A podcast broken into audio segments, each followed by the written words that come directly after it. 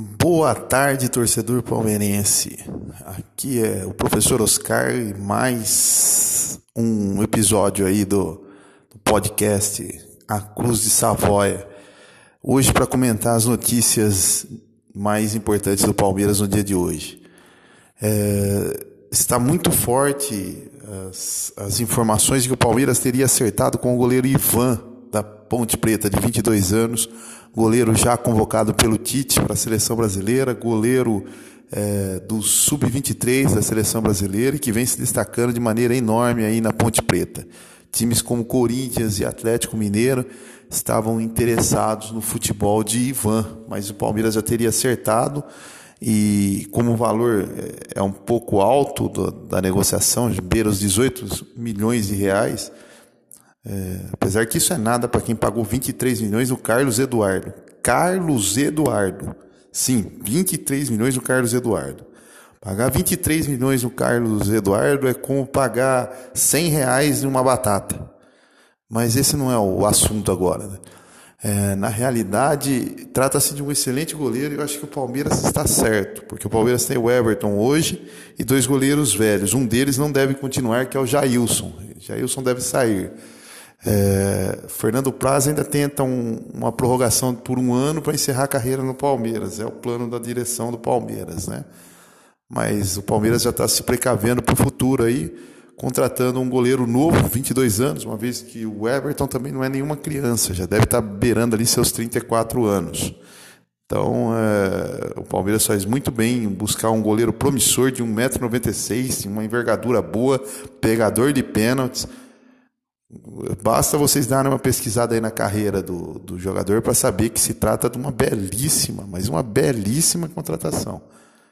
É, muitos palmeirenses reclamando que deveria puxar um da base, mas hoje na base o Palmeiras não tem um goleiro bom como o Ivan.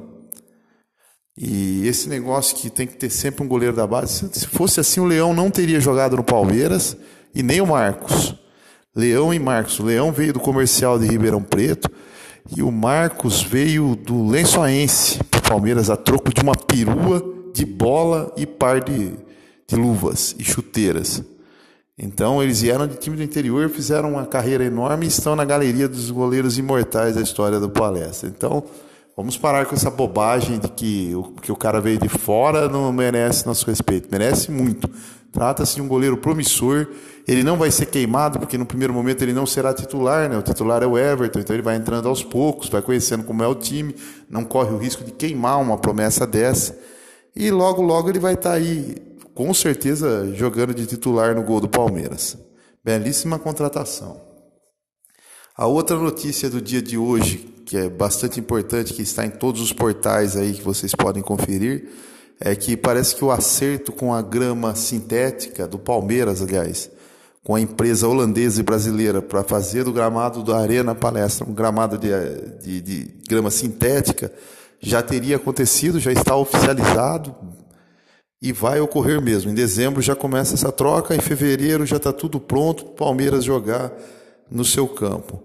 É, há quem diga que isso não é vantagem, que não sei o que. Mas a verdade é que em cinco anos de Arena Palestra, de Allianz Parque, é, o Palmeiras nunca teve um gramado decente. Muitas contusões de joelho, é, reclamações de, de adversários, reclamações dos próprios jogadores do Palmeiras. Um gramado que não condiz com a altura do clube, né? Então, e o pior de tudo, com esse gramado, eles, todo show que havia na, no Allianz Parque, eles eram obrigados a retirar a grama Faz o show, coloca a grama. Esse processo levava de três a quatro dias, às vezes mais. Então o Palmeiras ficava, se o show fosse, por exemplo, na quinta-feira, o Palmeiras ficava impossibilitado de jogar no final de semana no seu campo. É fato que não vai mais ocorrer com o campo de grama sintética. A recuperação é de um a dois dias.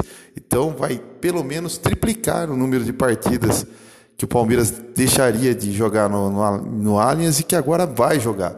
Serão muito poucas as partidas que o Palmeiras não jogará no Allianz por conta desse alívio né, no tempo.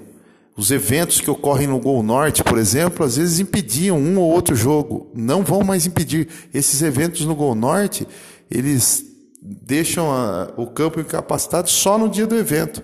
No outro dia ele já está liberado. Então, Veja bem quanta coisa a gente tem a ganhar. Então, eu acho que é uma saída oportuna. É, a grama sintética que o Palmeiras contratou é um pouquinho diferente da Arena da Baixada.